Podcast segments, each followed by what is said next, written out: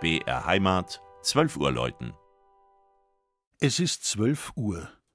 Das Mittagsläuten kommt heute von der katholischen Herz-Jesu-Kirche im mittelfränkischen Feucht.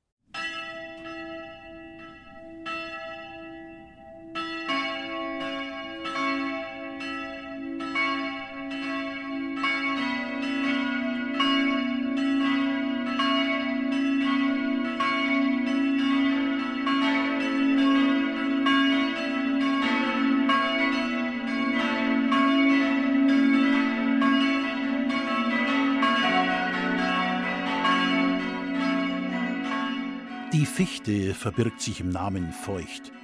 Und tatsächlich wird der Ort mit seinen über 14.000 Einwohnern aufgrund der Lage oft mit dem Lorenzer Reichswald in Verbindung gebracht, mit Waldbienen und Honigernte. Die Geschichte der aufstrebenden Marktgemeinde, die mittlerweile am Südosteck mit Nürnberg zusammengewachsen ist, klingt wechselvoll.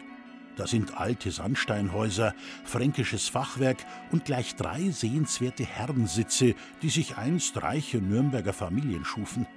Nicht zu vergessen die evangelische Pfarrkirche, die mit ihrem Namen auf die Lage des Ortes am Jakobsweg hinweist. Und natürlich die Herz-Jesu-Kirche der katholischen Pfarrgemeinde, deren fünf Glocken heute ins Land läuten. Auch sie blickt auf bewegte Zeiten zurück. 1903 wurde sie geweiht und in den Folgejahren künstlerisch ausgestaltet. Eine zweite Weih wurde 1944 vollzogen, weil ein schwerer Schaden durch Bombenangriff zu beklagen war. 1956 kam der Eichstätter Bischof erneut nach Feucht und weihte Herz Jesu wieder. Damals wurde das Kirchenschiff vergrößert. Und 50 Jahre später stellte man den völlig neu gestalteten Altarraum feierlich in Dienst. Betritt man das Gotteshaus, geht's erst einmal an einer Trennwand mit dem Bildnis der Friedenstaube mit Ölzweig im Schnabel vorbei.